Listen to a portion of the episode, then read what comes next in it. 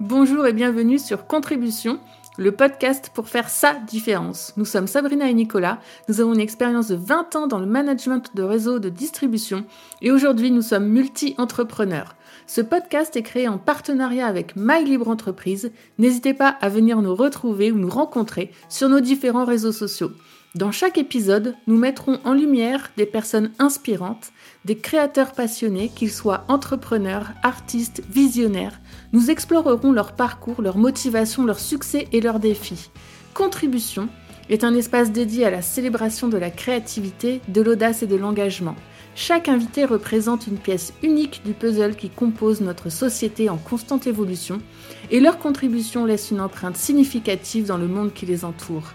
Que vous soyez vous-même un entrepreneur en herbe ou simplement curieux de découvrir les histoires qui se cachent derrière des projets ambitieux et motivants, ce podcast est fait pour vous. Préparez-vous à être inspiré, à repousser vos limites et à embrasser le pouvoir de la contribution.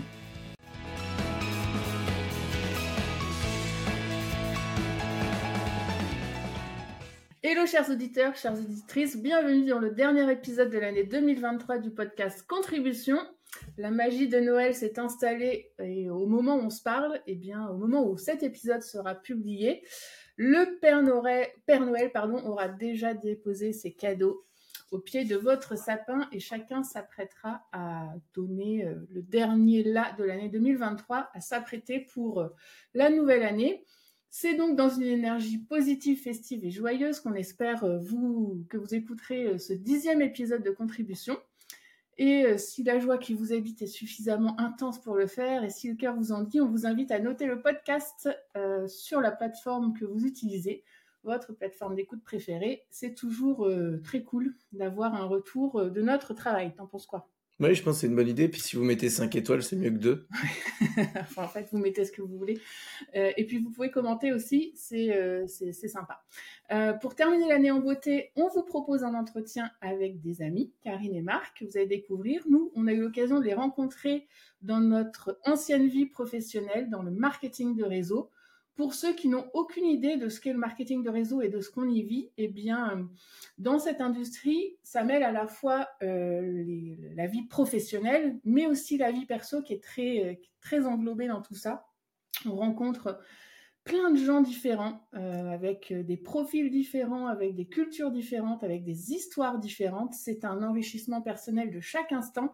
Et on fait des rencontres qui forcément n'iront pas plus loin que le stade de la rencontre, d'autres qui se transforment en relations de travail pour un temps. Et enfin, il y a certaines qui deviennent des amitiés sincères, authentiques pour de vrai. Et je pense qu'on peut dire que c'est un peu notre cas à tous les quatre. Donc, euh, pour vous présenter très rapidement, Karine et Marc, vous êtes un couple, c'est un couple qui, marque, qui a marqué son chemin à travers euh, des expériences variées qui, va de, vont de l'enseignement au e-commerce, en passant par une aventure d'immigration au Canada.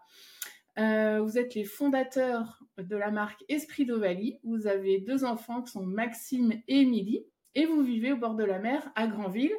Donc, euh, merci à tous les deux d'avoir accepté notre invitation et bienvenue sur Contribution. Comment Le podcast pour faire sa différence. Sa différence. Ravi, euh, ravi d'être avec vous. Merci de nous accueillir sur ce podcast. merci pour l'invitation. Ben, c'est cool.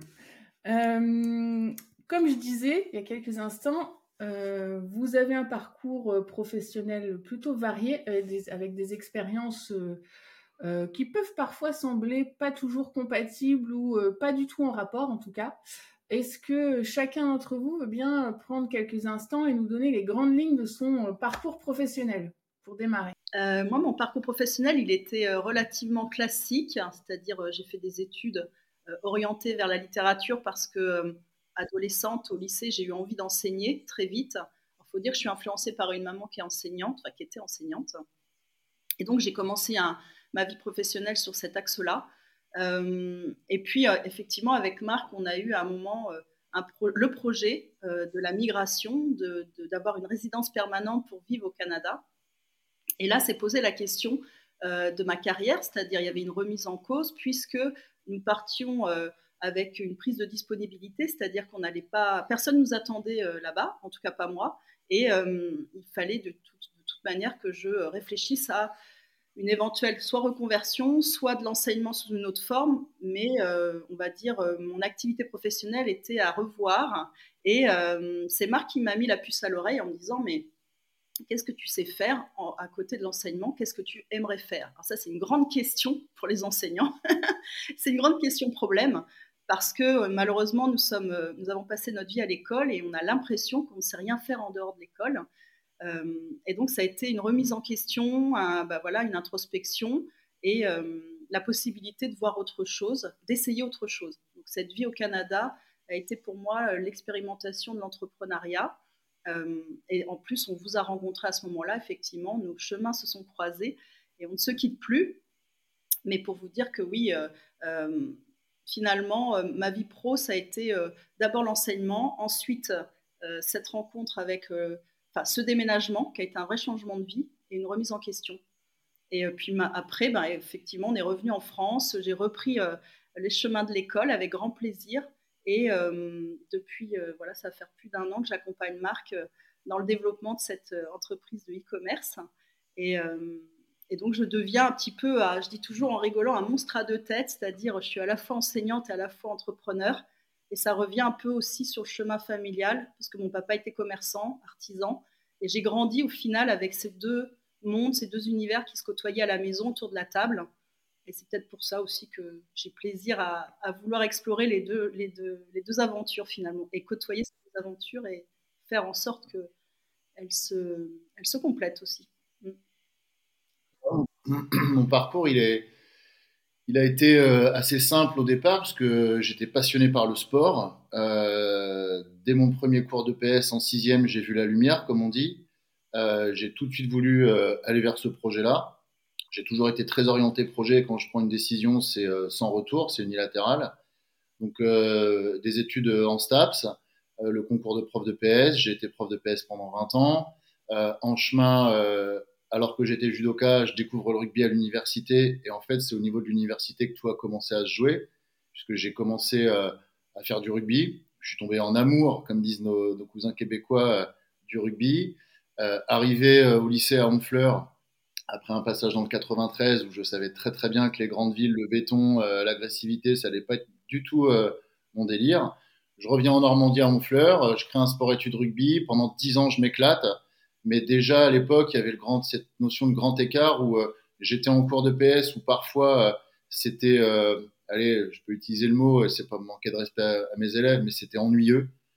et à côté, il y avait le sport-études où je m'éclatais, j'aurais pu le faire bénévolement, tellement c'était passionnant, tellement c'était vibrant, tellement c'était positif, avec des rencontres de jeunes qui sont devenus, pour pas mal d'entre eux, des amis avec qui aujourd'hui j'ai encore des relations.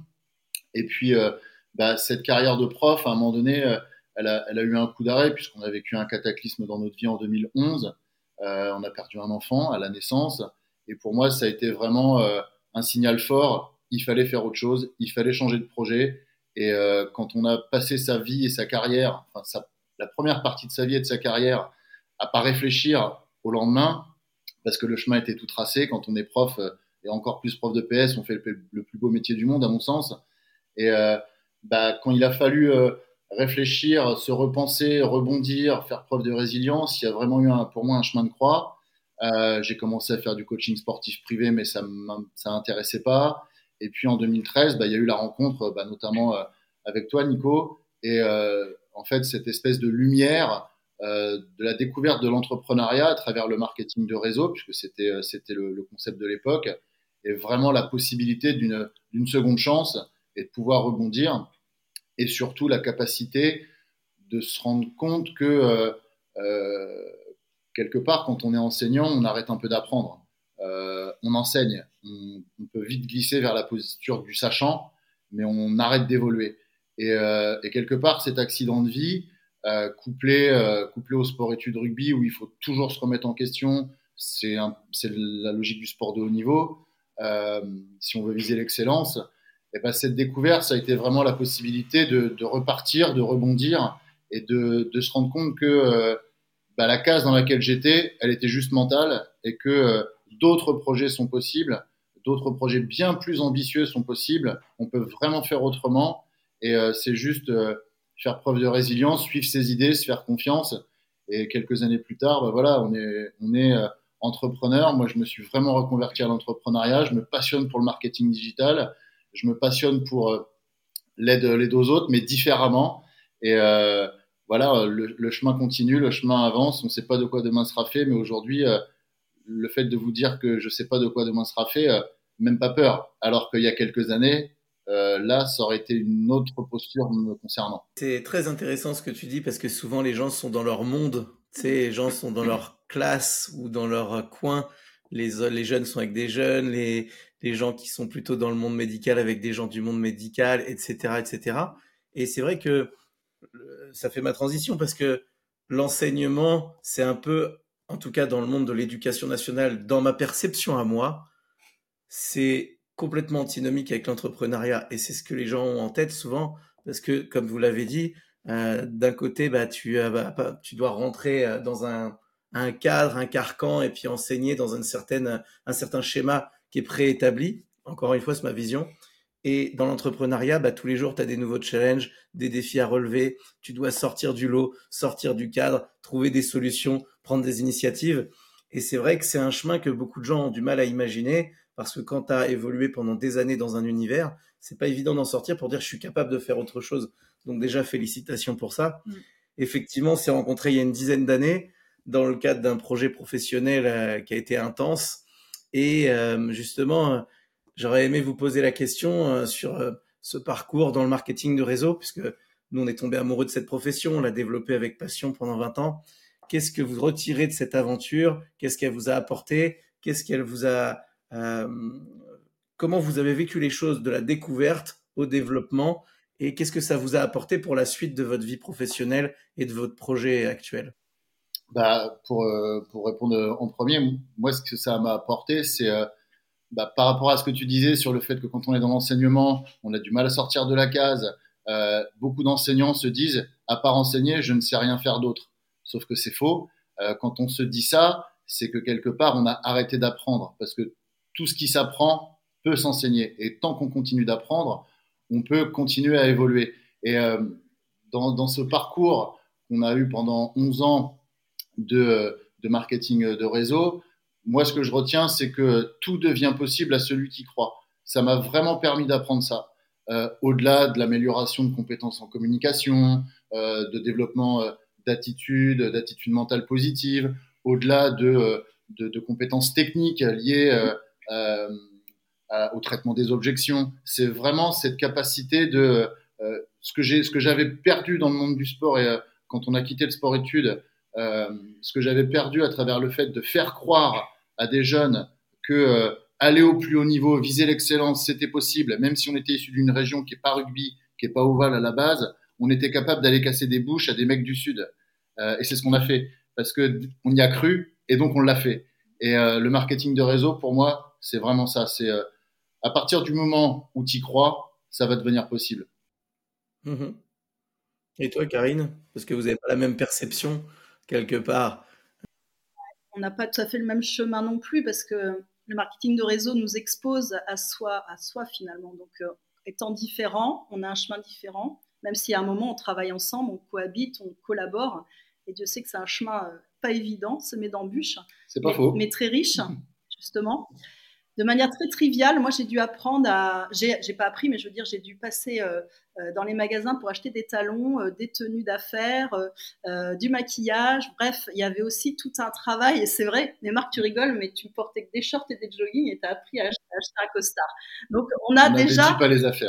déjà d'un point de vue purement formel, entreprendre nous met dans une. Comme tout métier d'ailleurs, on a une forme d'uniforme, c'est-à-dire on a une certaine posture. Et moi, j'étais pas le genre de prof à talons hauts, à mini-jupe, euh, à paillettes, à strass. Donc forcément, je ne le suis toujours pas. Donc euh, l'entrepreneuriat, le marketing de réseau m'a amené à aussi euh, travailler l'image dans le bon sens, c'est-à-dire travailler mon leadership, être une meilleure version de moi-même pour donner envie à des gens de le devenir aussi, d'être des meilleures versions d'eux-mêmes. ce qui m'a beaucoup apporté, c'est que par rapport à l'école, quand vous êtes enseignant, même en lycée, voyez rarement le résultat du travail que vous fournissez. C'est un côté ingrat, c'est-à-dire qu'on souvent on, met des graines, on les arrose et on essaye, on fait en sorte que nos élèves sachent arroser ou s'auto-arroser, s'auto-alimenter, mais on ne voit pas le résultat de, la, plante. Et je trouve dans le, marketing de réseau, plein de fois, on a pu voir le résultat.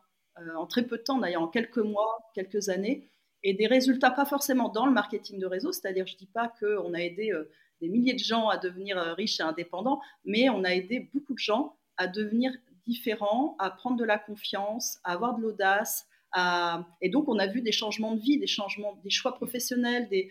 Et ça, c'est vraiment euh, pour moi une, grande gratitude parce que parce que c'est c'est pas pour gonfler notre ego, c'est juste que de se dire que le chemin qu'on prend, il éclaire les gens. Quoi. Ça, c'était moi ce qu'il y a de plus important dans ce type de métier. Et c'est ce qui est plus riche que l'enseignement. Et euh, sur votre parcours, donc on, en a parlé un petit peu tout à l'heure, euh, vous êtes allé au Canada, tu as parlé de remise en question. Euh, si on devait revenir sur cette période, quels ont été les, moments marquants de cette expérience? Est-ce que c'est une aventure Forcément, je pense que oui, mais et en quoi cette aventure, elle a influencé votre vision du monde, de la vie en général, et, sur vos enfants aussi, puisqu'ils étaient avec vous, forcément. Est-ce que c'est une expérience qui a marqué profondément votre vie, et en quoi? Ça, c'est une question qui n'est pas simple. Euh, moi, ce qui m'a vraiment impacté dans cette immigration au Canada, c'est le fait de décider de coller à la maîtrise de l'anglais. Euh, pas juste d'être content d'écouter de la musique anglaise et de comprendre deux trois paroles, mais de vraiment aller vers un anglais euh, euh, professionnel, corporate, d'aller au contact d'une autre culture, même si c'est une culture occidentale, c'est une culture qui est quand même différente de la nôtre. on était arrivé au Canada en pensant qu'on allait rencontrer des francophones nord-américains. Oui, pour la petite, pour la petite anecdote, vous n'étiez pas au Québec, au Canada. On n'était pas au Québec, c'est important de le préciser, on était au Nouveau-Brunswick, donc c'est une province maritime qui est à l'est euh, du Québec, qui est coincée entre euh, le nord-est des États-Unis, le Québec et euh, les provinces maritimes. C'est l'une des premières provinces maritimes. C'est la seule province officiellement bilingue. Je dirais que c'est à peu près 50-50 francophones et anglophones. Et quand on est arrivé, en tout cas c'était ma posture, je pensais que j'allais rencontrer des francophones nord-américains des cousins français qui avaient immigré euh, euh, au Canada, comme nous. En fait, pas du tout. Ce sont des Nord-Américains, pour certains anglophones, pour certains francophones et pour certains exogames. Exogame, c'est vraiment le mélange des deux cultures, la francophonie et l'anglophonie. Et euh, moi, je me suis vraiment frotté à la culture anglophone. J'ai travaillé en milieu anglais, en milieu anglophone. je suis allé faire des rendez-vous d'affaires. Et ce que j'ai vraiment appris là-bas, et ce qui m'a vraiment marqué, c'est la notion de networking, le réseautage, le réseautage d'affaires ou le réseautage de bienfaisance. Bref, le réseautage, aussi le réseautage religieux, parce que tout se fait euh, beaucoup euh, autour des, obédiences religieuses, religieuses des gens. Et ça, ça m'a vraiment impacté. On a vraiment, euh, on a vraiment pris une leçon de relations humaines, d'entre-gens. L'entre-gens, c'est un mot bien français qu'on a oublié d'utiliser en France. c'est ce qui fait que peut-être le vivre ensemble en France n'existe plus ou va très mal. Et cette notion d'entre-gens, ça a été pour moi une, réelle révélation sur le fait de d'aller aux, rencontres, d'aller faire des, business, des, meetings business, d'aller vraiment euh, coller à des gens, mais je voulais pas euh, être le Français qui migre au Canada en rencontrant à nouveau des Français de France. Je voulais vraiment euh, aller me frotter aux, autochtones, aux vrais, même si l'Amérique du Nord, les vrais, on sait plus trop qui c'est. Et euh, ça a été vraiment cette leçon, le networking, l'entre-gens, les relations humaines, la possibilité de, de, chasser avec bienveillance pour créer des opportunités de business. Ça, pour moi, ça a été une, une très, très grande leçon. Euh, j'ai eu l'impression d'avancer de 5 ans en termes d'apprentissage. Quand je disais certains livres de développement personnel, je disais, mais je sais ça, je l'ai vu, je l'ai vécu, j'en ai été le témoin, je l'ai même fait. On m'a même aidé à l'apprendre rapidement avec des, avec des Anglais. Euh, et ça, c'est vraiment la grosse leçon. Le networking, le réseautage, rencontrer des gens, être vraiment en mode on ouvre les vannes et euh, on va juste à la rencontre des autres. C'est vrai qu'il y, a, une vraie qualité chez nos amis euh, québécois, mais aussi nos amis euh, au New Brunswick, c'est cette notion de bienveillance et de, on va dire, de, ouais, d'entre-gens. D'ailleurs, c'est une matière qui est enseignée dès, la crèche. Les enfants sont éduqués à se parler correctement, à apprendre à considérer l'autre, à respecter l'espace de l'autre. Il y a énormément d'apprentissage autour du vivre ensemble. Et moi, je me suis retrouvée pour la petite histoire, contrairement à Marc qui a très vite été plongé dans le monde de l'anglophonie. Moi, à l'inverse, on m'a embauchée parce que j'étais française. Donc j'ai dû, euh, j'ai pas dû, j'ai côtoyé la fac, j'ai enseigné à l'université, surtout en français justement. C'était une université francophone et j'enseignais des matières et surtout la littérature française, euh, le théâtre, etc. Et j'ai aussi euh, travaillé longtemps dans une crèche. Alors ça, ça a été le, on va dire, le boulot euh, alimentaire, mais qui était très intéressant. La survie. Euh, c'était la survie, oui, parce que Marc a perdu son job du jour au lendemain. Donc, quand vous mettez le pied en Amérique, c'est sûr que sur le sol américain, vous allez vous confronter à, un autre univers, dans, bah, une autre perception du monde du travail. Tout le monde est, euh, on va dire, engageable, mais jetable aussi. Ça va très vite. Et nous, on a été vraiment choqués. On a pris une claque quand, au bout d'un mois, on avait acheté une maison, parce que, rappelez-vous, c'est une résidence permanente qu'on avait, donc on n'était pas parti pour l'aventure. On n'avait pas dit, bon, allez, on met nos meubles dans un garde-meuble et on part euh, un an faire le tour du monde et on passe par le Canada, on verra. Non, non, c'était vraiment une nouvelle vie qu'on avait euh, choisi de faire. Et, euh, et ça a été un choc au bout d'un mois, parce qu'on arrivait fin juillet, je me souviens, c'était la fête du Canada. On avait fêté à Montréal avec Émilie dans la poussette et Maxime qui regardait le feu d'artifice, les yeux émerveillés. Et, et, un mois après, on apprend que Marc perd son job pour lequel on avait, enfin, grâce auquel on avait réussi à, avoir cette résidence permanente. Donc ça a été euh, compliqué moralement. Et euh, j'ai pu rebondir. Euh, enfin voilà, je me suis dit, bah, je vais chercher du job. Donc je me suis inscrite en tant que prof de français pour donner des cours particuliers, ce que j'ai fait à, des, à, une famille qui comptait vivre en, France l'année suivante. j'ai fait des pieds et des mains à la crèche où on voulait inscrire Émilie, pour laquelle il n'y avait pas de place en septembre, pour qu'il m'embauche alors que j'avais pas vraiment le profil à part parler français et enseigner. C'est quand même pas le même métier, la petite enfance. Et donc là, je me suis heurtée à ce monde-là, c'est-à-dire euh, euh, l'éducation des jeunes, des enfants, euh, le respect des différences.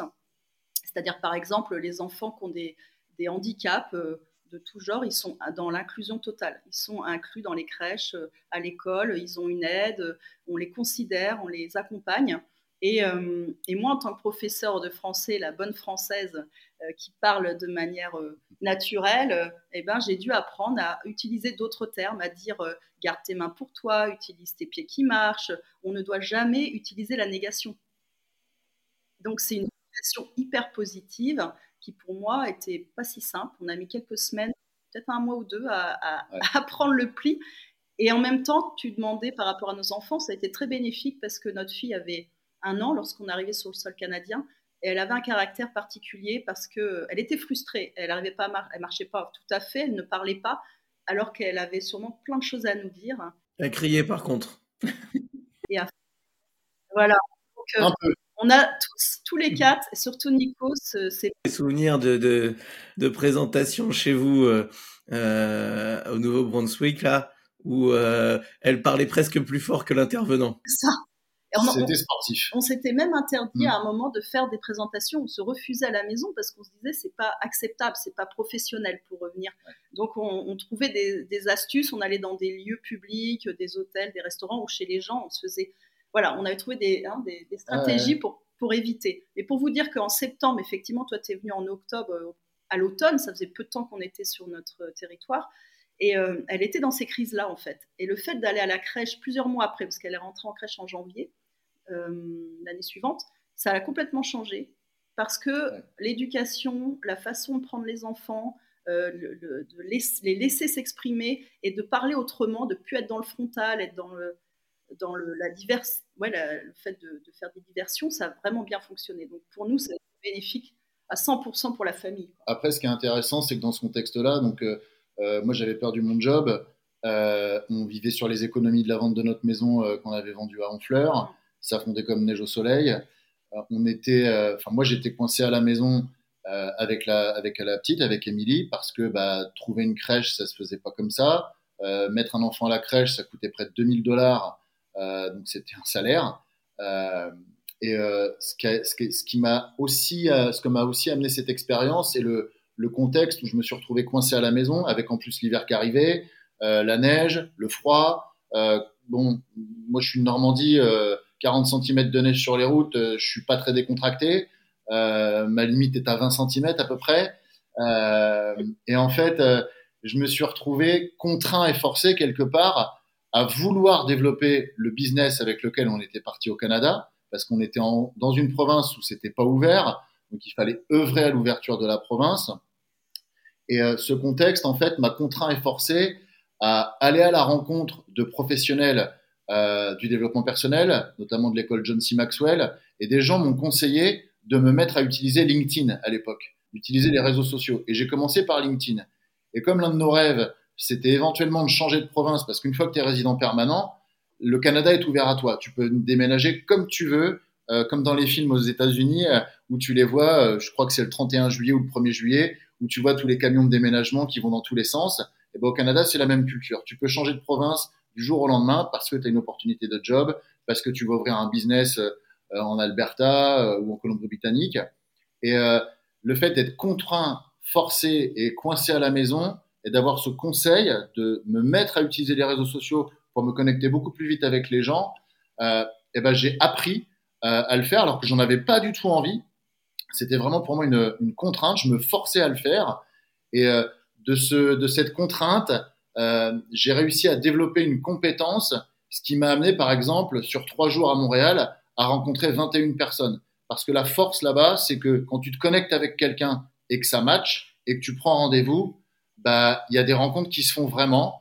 Et ça, c'est vraiment quelque chose qui m'a aussi énormément apporté. C'est que, bah, la différence de notre culture française de l'époque où euh, bah, les réseaux sociaux, c'était soit pour les gamins comme Facebook, ou LinkedIn, c'était un peu nébuleux, on savait pas trop ce que c'était, est-ce que c'était une machine à recrutement, ou est-ce que c'était un deuxième Twitter, on savait pas trop. Eux, là-bas, ils l'utilisent déjà en termes de business, et ça nous a vraiment permis de, de mettre un premier pied à l'étrier à l'époque en 2013 à l'utilisation des réseaux sociaux, pas en, pas en étant 100% digital, parce qu'on a fait plein de choses physiquement, mais à, à, emboîter le pas à, cette, euh, à cet axe stratégique qui était, euh, qui était déjà les réseaux sociaux à l'époque. Donc c'est un deuxième axe qui m'a vraiment, cette expérience m'a apporté ce deuxième axe. Les enfants nous ont vu faire des trucs de dingue et participer, ils ont participé parce que on se prenait quand même euh, beaucoup de noms, on s'est exposé énormément, on était des, on était euh, incompétents, on démarrait dans l'activité. 90% euh, de non, peut-être. on découvre le marketing de réseau en février et on part en juillet pour vous dire qu'on était vraiment euh, ignares. On avait très peu de formation. Par contre, on avait vous qui nous, qui, nous, épauliez. On avait les, la littérature du marketing de réseau, tous les livres. Donc, on a très vite, très vite eu une vision. Mais c'est en passant à l'action qu'on a appris sur le terrain et on s'est pris vraiment des revers assez violent. Euh, mais vous savez, les Canadiens, les anglophones sont très polis. Donc ils vous disent toujours, c'est très intéressant. Je te laisserai savoir. et nous, les Français, on, prend ça positivement. On se dit, ouais, dis donc, il a dit que c'était intéressant. Alors qu'en fait, dans le terme, c'est juste, euh, je t'écoute, mais ça me. le je te laisserai savoir, le I like you know en anglais, je te laisserai savoir. Ça n'a rien du tout. On a appris en trois semaines que, euh, en gros, ça voulait dire qu'il y aurait classé sans suite. Ouais, c'est un peu comme quand tu dis à quelqu'un, on se revoit, on se fait une bouffe, un de ces quatre. On, on, en parle, on s'appelle, on, parle. Là, là, tu sais que c'est plié. Donc on a, on a appris ce langage-là qui nous a euh, forgé euh, la culture du, enfin l'apprentissage du, du, nom. Voilà, qu'est-ce qu'on fait de tous ces refus? On avance, on arrête, on se remet en question. Et puis les enfants, ils nous ont vus. Euh, on a fait des choses dingues quand même. Enfin, je me souviens, Nico, tu nous dis voilà, faut, faut animer le séminaire de Montréal. Ben, on était à 1000 1300 1400 km et on faisait ça dans le week-end parce que moi j'avais un job, je finissais le vendredi et je reprenais le lundi matin. Ça nous a appris à être inarrêtable en fait. Souvenir, ouais, Parce qu'on a fait, euh, on a fait, on a fait vraiment des, des, grosses distances avec les enfants sous le bras. Euh, on a rencontré des gens qui étaient, euh, pour nous en France, ce seraient des gens inaccessibles. J'ai rencontré le PDG de la plus grosse boîte d'assurance, au moins de la province du Nouveau-Brunswick qui était euh, au dernier étage du plus gros building de Moncton. Et je suis arrivé avec euh, mes présentations, mon costard, mon petit attaché-caisse, mes petites dégustes, etc. Le mec hyper sympa. Et à la fin, je te laisserai savoir. Et quelques mois plus tard, je suis embauché dans la plus grosse salle de fitness euh, de la province, la franchise Good Life for Fitness. Et je revois ce monsieur. Je le croise. J'étais à l'accueil, j'étais au front desk. Et il, met il présente sa carte d'abonné. Et moi, je ne le lâche pas du regard parce que je l'ai reconnu aussitôt, et j'ai vu que lui m'a reconnu, mais qu'il était euh, hyper mal à l'aise. Euh, limite, s'il avait pu se cacher sous le tapis de la porte d'entrée, euh, il l'aurait fait. Et il passe devant moi, il dit rien, Et je me dis, lui, je vais pas le lâcher. Je suis allé dans la salle. Il était en train de faire sa séance de muscu. Il faisait des exercices qui étaient pas du tout maîtrisés techniquement. La respiration était pas calée, ça ressemblait à rien ce qu'il faisait. Et, et, je dis ça sans jugement, c'est juste que techniquement il maîtrisait pas. Et je suis allé le voir et je lui ai dit, vous vous souvenez de moi? Vous m'aviez dit que vous me, laisseriez, savoir, pardon. Et euh, en fait, dans l'échange, je me suis rendu compte que j'avais affaire à quelqu'un en face. Il avait beau avoir un énorme poste, un soi-disant énorme leadership. Je sais pas, il devait être à la tête de 5 6 000 personnes. Je me suis rendu compte qu'en fait, il était exactement comme tout le monde. Quand il assumait pas des choses, eh ben, il avait peur. Et là, je me suis dit, OK, si tu es capable d'avoir présenté ton projet alors que tu es débutant à quelqu'un comme ça et que tu te retrouves dans une posture où c'est lui qui est mal à l'aise, c'est lui qui assume pas, tu peux présenter ton business à n'importe qui et quel que soit le business, quel que soit le, système de rémunération, quel que soit le produit, n'importe quoi, eh ben, tu pourras développer quelque chose de grand, mais ce sera juste une question de temps. Et ça, ça m'a vraiment, c'est l'une des rencontres et l'une des leçons que j'ai retenues qui m'a vraiment impacté, où je me suis dit, là, là, je tiens quelque chose. Euh, je sais que maintenant, j'ai la compétence. Et ça, ça, c'était vraiment hyper important pour moi. Mais très cool, en fait, en vérité, c'est une expérience où tu sors de ta zone de confort plus, plus, plus. C'est-à-dire que on dit souvent que pour grandir, évoluer, apprendre, il faut sortir de son quotidien et de ce que tu maîtrises. Là, c'est carrément une zone de panique ou une zone de risque où tu grandis beaucoup plus vite parce que tu fais en sorte de rendre les choses confortables plus rapidement. Et effectivement. Pour te donner la petite anecdote rapidement, ça peut peut-être aider les gens qui, écouteront. Je me souviendrai toujours du rendez-vous. J'arrive au rez-de-chaussée, je demande à rencontrer le, PDG, j'ai oublié son nom. Et puis euh, l'assistante, enfin la réceptionniste m'amène vers l'ascenseur. Je monte dans l'ascenseur, je me conditionne, je me conditionne. Et au moment où la porte s'ouvre, il y a un énorme bureau avec des baies vitrées à gauche, à droite, vue sur la province à perte d'horizon. Et euh, le mec, il est au fond, mais vraiment loin, loin, loin. Il y a peut-être 30 euh, mètres avec un énorme bureau à l'américaine comme dans les films, tout un tas de trophées dans son dos, des tableaux de récompenses signés les universités, etc. Et là, je me dis, oh, mais comment je vais me faire manger par ce monsieur? Et là, dans ma tête, je me suis dit, tu as deux choix. Soit tu fais le loser, soit tu vas le croquer. Et j'y suis allé en mode, euh, peut-être parce qu'un peu je, suis issu des sports de combat, je me suis dit, allez, de toute façon, tu es là, banzai, il n'y a pas de marche arrière, tu vas pas repartir euh, dans l'ascenseur, tu vas y aller, tu vas le faire, quoi qu'il arrive, peu importe. Et de toute façon, tu vas sortir grandi de tout ça. Et au final, c'est ce qui s'est passé quand il y avait la salle de fitness. C'est ce qui caractérise un peu votre personnalité, c'est l'engagement. Euh, moi, je me rappelle effectivement ce que tu dis, Karine, où moi, je venais déjà depuis des années construire des choses euh, sur le Québec et plusieurs fois, on s'est rencontrés à Montréal où vous faisiez le trajet avec les enfants sous le bras dans la voiture, toute une aventure. Je pense que pour eux, c'est aussi une, expérience inoubliable. Et euh, on en a vécu des expériences dans différents continents d'ailleurs. Euh, tout ça, ça a amené effectivement ce que tu disais, Marc, à maîtriser des savoir-faire un peu plus techniques, un peu plus digitaux. Les réseaux sociaux, c'est des outils de communication, mais tout ça, ça a amené à relancer un projet qui était déjà existant, qui est euh, votre projet de cœur actuel, qui est la marque Esprit d'Ovalie. Est-ce que vous pouvez nous dire un petit peu ce que c'est que ce projet, comment c'est né, où est-ce que ça en est et où est-ce que ça va? C'est quoi Esprit d'Ovalie aujourd'hui? Moi, je représente aujourd'hui avec force en t-shirt. Dites-nous un petit peu euh, ce qui vous stimule dans cette aventure. Bah, rapidement, la naissance d'Esprit d'Ovalie, en fait, elle est née de, elle est née du sport-études, euh, rugby euh, en fleurs, en lycée, où j'avais entre 40 et 45 élèves, joueurs, entre 15 et 18 ans, tous les jours à l'entraînement. on faisait 8 à 9 heures de rugby par semaine. J'étais rémunéré pour entraîner ces, ces élèves-là. Et tous les ans, en tant que prof de PS, en tant que directeur du sport-études.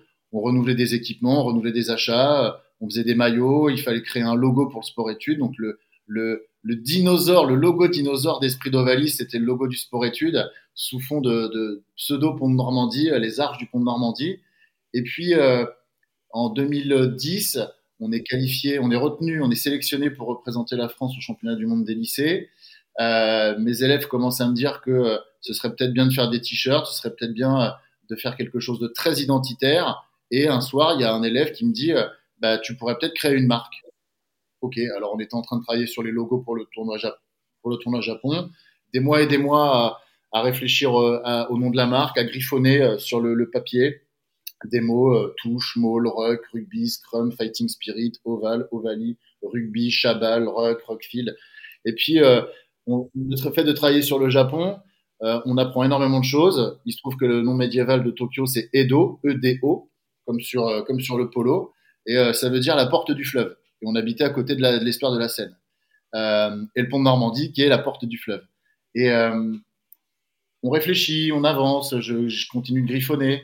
Et puis, je me mets à faire des photos du pont de Normandie. Et puis un soir, l'illumination arrive, Esprit d'Ovalie, le, nom tombe comme ça je suis à deux doigts de le déposer. Je vais voir un équipementier qui me demande de lui filer mes logos que j'ai dessinés pour me donner soi-disant des échantillons de t-shirts. En fait, il voulait surtout me piquer la marque. Euh, et j'appelle mon père. Il me dit surtout donne rien. Je donne rien. Je dépose le soir même. Je lance Esprit d'Ovalie comme ça. On fait quelques équipements pour des clubs, pour l'équipe nationale de Côte d'Ivoire grâce à un élève. C'est surtout les élèves et les parents d'élèves qui m'ont aidé au départ, qui nous ont aidés.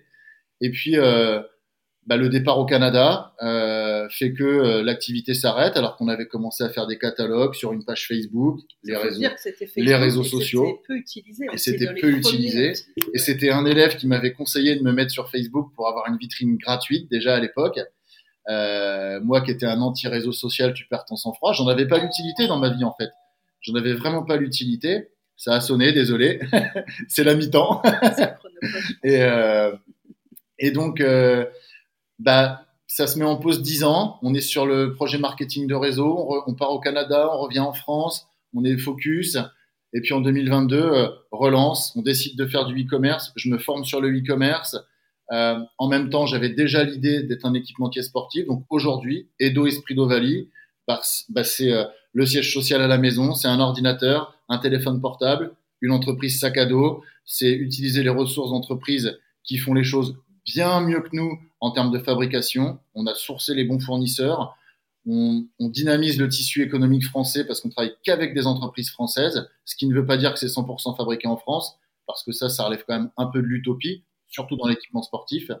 Et aujourd'hui, on est euh, à la fois une marque e-commerce engagée, éco-responsable, et à la fois un équipementier sportif, esprit d'Ovalie pour le côté rugby, parce que le mot Ovalie, c'est pas, je crois qu'il y a qu'en espagnol qu'on peut le traduire mais en anglais, ça n'existe pas.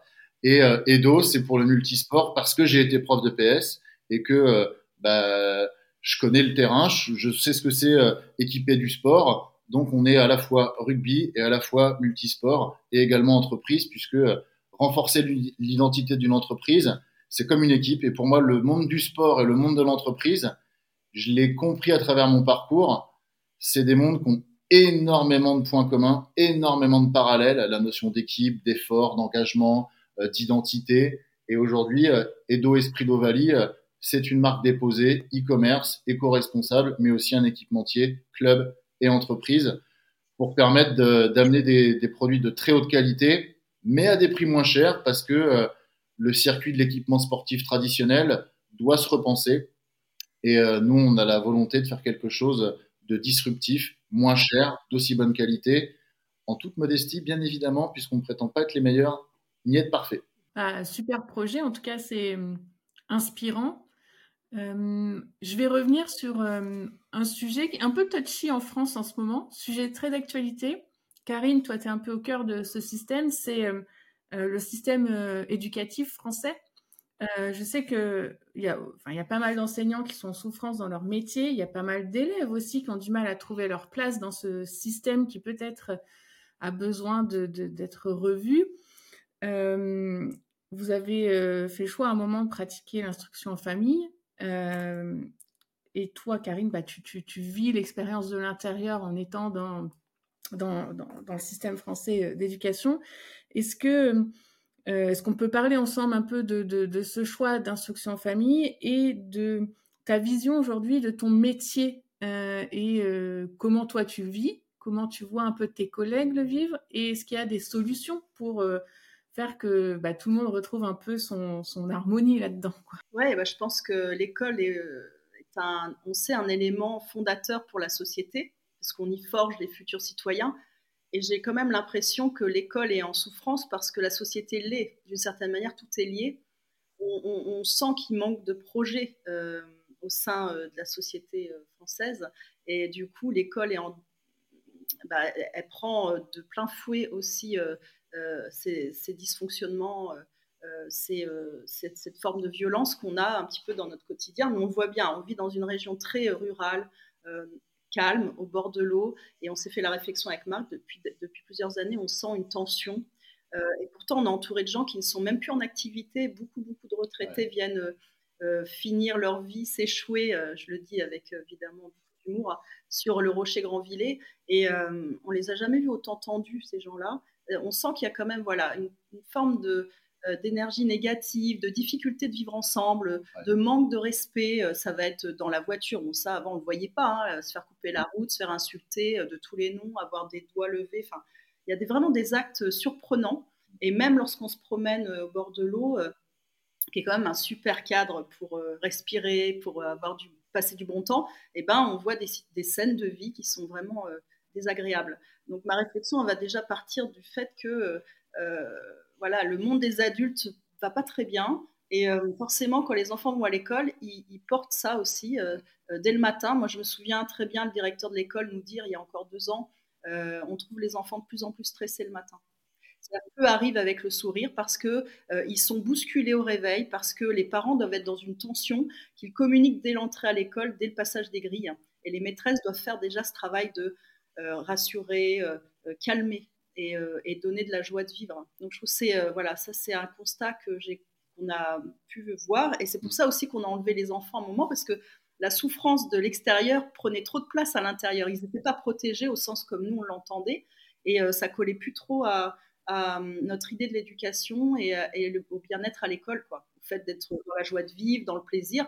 Donc en fait on a eu une, nous on a eu un, un réflexe de repli vraiment protection euh, évidemment en accord avec eux parce que notre choix, il n'a pas été euh, imposé aux enfants. C'est surtout euh, notre aîné qui a montré beaucoup de souffrance, qui commençait à se ternir. Tout ça, j'ai envie de vous dire, les, vous qui nous écoutez, soyez vraiment à l'écoute de l'état, l'état d'esprit, les changements de, les changements de, les émotions, les changements d'attitude. On parle d'être vigilant parce que la mode, enfin c'est pas la mode, mais malheureusement le constat c'est le, c'est ce qui se passe, c'est beaucoup de, d'harcèlement dans les écoles, en primaire, en collège et lycée. Et on dit toujours. Harcèlement dans la société tout court. Hein. Voilà, mais de toute façon, ce n'est que le reflet aussi de ce qui se passe à l'extérieur. Les parents euh, témoignent peut-être euh, d'une certaine violence et certains autour de la table, à la maison. Enfin voilà, je pense qu'il y a cette tension qui est partout. Et donc nous, l'IUF, on l'a choisi vraiment en mode protection. Euh, c'était quasi vital. On voyait notre fils dépérir, devenir terne, triste. Et là, on s'est dit, ça va pas aller. Et on a cherché à améliorer la situation. On les a pas retirés du jour au lendemain. Ça a pris plusieurs semaines. Il y a eu une réflexion déjà, euh, ce qu'on devait faire, et, prendre la décision, pour revenir encore et faire le parallèle avec le marketing de réseau, prendre la décision de faire autre chose en dehors du système convenu, conventionnel, ça fait toujours, il y a toujours un côté vertigineux. Donc, quand on a décidé d'entreprendre dans le marketing de réseau, on savait qu'on était euh, très vite jugé, euh, mal vu, euh, etc. Mais on l'a fait. Et sortir des enfants pour les mettre en UF, pareil, ça a été la même sensation au début, un peu le vertige de où, va-t-on Mais heureusement, il y a un tissu sur le territoire de réseau IEF qui est là et qui est très, très, qui est très comment dire, rassurant, puisque on, a d'abord parlé avec des parents, on a fait rencontrer nos enfants à d'autres mm. enfants, on a amené énormément de, on va dire, sur la, avant la décision, il y a eu beaucoup de moments clés.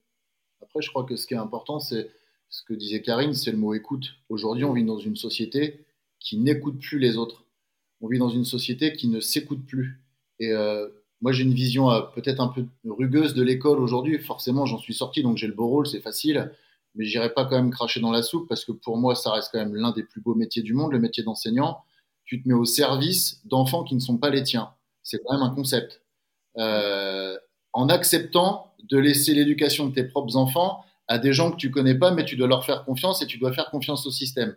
C'est un, une vraie réflexion de fond euh, qui, euh, qui moi m'a perturbé il y a deux, trois ans où je me suis dit mais euh, pourquoi je délègue et pourquoi j'agis quelque part, alors là c'est ma posture à moi, hein, pourquoi j'agis quelque part de manière irresponsable à laisser entre les mains d'adultes en qui je n'ai pas confiance mes enfants? alors que je suis à la maison, je suis entrepreneur, je suis indépendant, j'ai fait un choix que j'assume, je voulais être 100% libre de mon temps, l'objectif est atteint. Aujourd'hui, personne n'est maître de mon temps, je suis le seul maître à bord. Et je me suis dit, pourquoi je laisserais mes enfants à d'autres? Et, euh, et, en fait, on, s'est vraiment mis en écoute très agressive de nos ressentis, de ce qui se passait autour de nous. On s'est vraiment reconnecté à l'essentiel. Et euh, on, avait, on avait la posture facile, c'était simple pour nous de faire l'IEF. Aujourd'hui, je me mets à la place de parents qui doivent se lever à 6 heures du matin, déposer leurs enfants chez la nounou à 7h15 parce qu'ils doivent être au boulot à 8h30 après 45 minutes de route et au bouchon. Bon, c'est sûr que c'est moins facile de faire de l'IEF, c'est une évidence. Il y a des gens qui sont dans un contexte où c'est pas possible tout court. Mais euh, je pense qu'aujourd'hui, euh, l'éducation nationale, euh, et ça c'est un message à, à, tous les collègues pour qui j'ai un profond respect, c'est que chacun doit amener sa pierre à l'édifice pour repenser le système, à commencer par la considération de l'enfant, la considération de la famille, avant la considération des textes officiels, des objectifs et des notes et des évaluations. L'école aujourd'hui, elle n'est pas faite pour épanouir des êtres humains, elle est faite pour créer des exécutants au sein d'un système qui doit survivre. Le système à la française, l'exception culturelle, économique à la française. Et aujourd'hui, je pense que l'attitude des adolescents, couplée à 2-3 ans de Covid et à tout ce qu'on nous a fait vivre, qu'on soit d'accord ou pas, euh, c'est pas le sujet. Je pense qu'aujourd'hui, j'en parlais avec Maxime qui a 15 ans, qui écoute énormément ses camarades de classe, et il le dit, aujourd'hui, il le ressent, bah, autour de lui, il a beaucoup d'ados qui ont peur de l'avenir, qui savent pas ce que ça va donner. Le modèle salarial des parents qui sont pas forcément épanouis, qui ont peut-être du mal à joindre les deux bouts, qui sont peut-être dans le rouge dès le 8 du mois. Je parle même pas du côté euh, euh, la femme au travail qui travaille deux mois gratuitement de fin d'année parce qu'il y a l'inégalité homme-femme. Et cette reproduction des inégalités hommes-femmes dans le monde du travail traditionnel, c'est pas le cas dans l'éducation nationale. C'est l'un des aspects positifs de l'éducation nationale. Euh, eh bien, ces jeunes aujourd'hui il y a certaines générations plus vieilles qui disent c'est des bons à rien, ils veulent rien faire. Bah, en même temps, vu ce qu'on leur propose, c'est un peu normal qu'ils aient pas envie d'y aller parce que c'est pas c'est pas source d'épanouissement. Et aujourd'hui, avec un smartphone, on a accès à tellement d'informations. Si c'est du négatif, bon bah on fait le choix de s'alimenter avec du négatif, mais on a tellement accès à des informations positives sur la confiance en soi, sur le fait de croire en soi, que c'est possible, avec des, des, de réels exemples et de réels mentors virtuels qui sont là pour euh, virtuels pardon, qui sont là pour euh, nous donner euh, un chemin différent. Et eh ben les jeunes d'aujourd'hui, moi je pense fondamentalement qu'ils sont en train de devenir divergents parce qu'ils ne veulent plus d'un modèle du passé qu'on leur impose pour leur propre futur. On les met soit dans la peur du passé, dans la culpabilisation du passé, soit dans la peur du futur, mais on, ne leur donne aucune clé pour vivre le moment présent. Et c'est seulement dans le moment présent qu'on peut construire son avenir. Et je pense que c'est là où l'éducation nationale, elle se trompe, elle s'oublie. Mais l'éducation nationale, c'est un outil d'État, c'est un outil, c'est l'école de la République. Et une République, elle doit fonctionner. Et au détriment de l'individu. C'est vraiment ce que je pense fondamentalement. De mon expérience où, où j'ai tout donné pour l'éducation nationale et mes élèves, à aujourd'hui, en voyant mes enfants, euh, quand on a fait le choix des deux ans d'IEF, euh, beaucoup de gens nous ont dit mais ils vont être en retard, ils vont se désocialiser, mm. euh, ils vont devenir débiles pour certains. Merci. Ils vont voir personne. ils vont voir personne. Bah, Maxime, il a appris à jouer au piano. Il parle couramment anglais. Il aime lire des développements personnels, des livres de développement personnel. Émilie, elle aime euh, la création, la créativité. et nos enfants, on les a aérés, on les a sortis à un moment où on demandait de, de surtout pas sortir. Et eh ben nous on a fait le contraire. Et aujourd'hui nos enfants ils sont heureux, notre famille elle va bien et euh, nos enfants ben, ils sont pas devenus tarés. Euh, ils ont des super résultats à l'école parce qu'ils sont retournés à l'école parce que c'était un de leurs choix. choix ouais. Et on est très content de cette expérience et on encourage vraiment tout parent qui voit son enfant euh, dans le dur euh, envisager cette solution parce que c'est vraiment un moment de vie incroyable en famille à refaire. Ok, merci. merci. de ce partage personnel. On parlait d'avenir, c'est pas facile de se projeter. La période de fin d'année est une des périodes fastes pour pouvoir justement faire le bilan. Euh, un mélange de, bah, de cet esprit de Noël, des fêtes de fin d'année et en même temps de la projection d'une année qu'on rêve tous souvent de façon différente parce qu'on aimerait eh bien euh, corriger certaines choses, améliorer d'autres, euh, voilà, avoir des sensations plus positives, des résultats plus conséquents. C'est normal, on est aussi dans un, un monde de productivité, de performance. Comment vous voyez vous l'année 2024 Comment vous préparez cette fin d'année? Quel est votre état d'esprit euh, dans cette période annuelle de fin d'année? Et est-ce que vous avez des projets euh, pour l'année 2024 J'ai cru avoir entendu parler d'un podcast, par exemple. Ah, ça y est, tu as lancé le mot. Heureusement, euh, vous écouterez cette, euh, cette interview plutôt fin décembre. Alors effectivement, c'est justement mon projet 2024 vient en cohérence avec ce qu'on s'est dit entre l'entrepreneuriat et l'éducation nationale. Parce que l'idée, c'est j'ai envie, et j'ai commencé déjà à faire des entretiens euh, de, femmes pour l'instant. Je suis plutôt sur la gente féminine qui, ont, qui sont enseignantes ou qui ont été enseignantes et qui ont passé le pas euh, pour aller soit dans une autre voie en, tant que salarié, soit en tant qu'entrepreneur. Donc mon podcast, effectivement, euh, s'appelle Ma bien-être et l'idée, c'est de faire le pont entre l'école et le monde de l'entreprise parce que je suis convaincue que tout le monde se porterait mieux s'il y avait un réel un réel, euh, ouais, une réelle meilleure connaissance des uns et des autres. Parce que, mm. pour revenir à ce que tu disais, Sabrina, eh ben, mes collègues, ils, ils, connaissent rien dans l'entrepreneuriat. Très peu de choses, en fait. C'est très obscur. Ça fait peur. Ça fait peur. Et euh, le monde de l'entreprise, euh, souvent, sauf lorsqu'il y a de l'apprentissage, souvent est un peu déconnecté de l'école, de ce qu'apprennent les élèves ou ce que font les enfants en classe. Donc voilà, mon podcast, c'est exactement la volonté faire le pont entre ces deux univers en espérant que tout le monde euh, se comprenne mieux et puisse euh, du coup euh, mieux vivre les activités professionnelles en général et faire des choix. Et surtout, je pense que j'ai envie de donner de l'élan à des personnes pour faire autrement, autre chose. Quoi. Cultiver l'audace. Cultiver l'audace. 2024, ça va être une année olympique, puisque c'est les JO de Paris.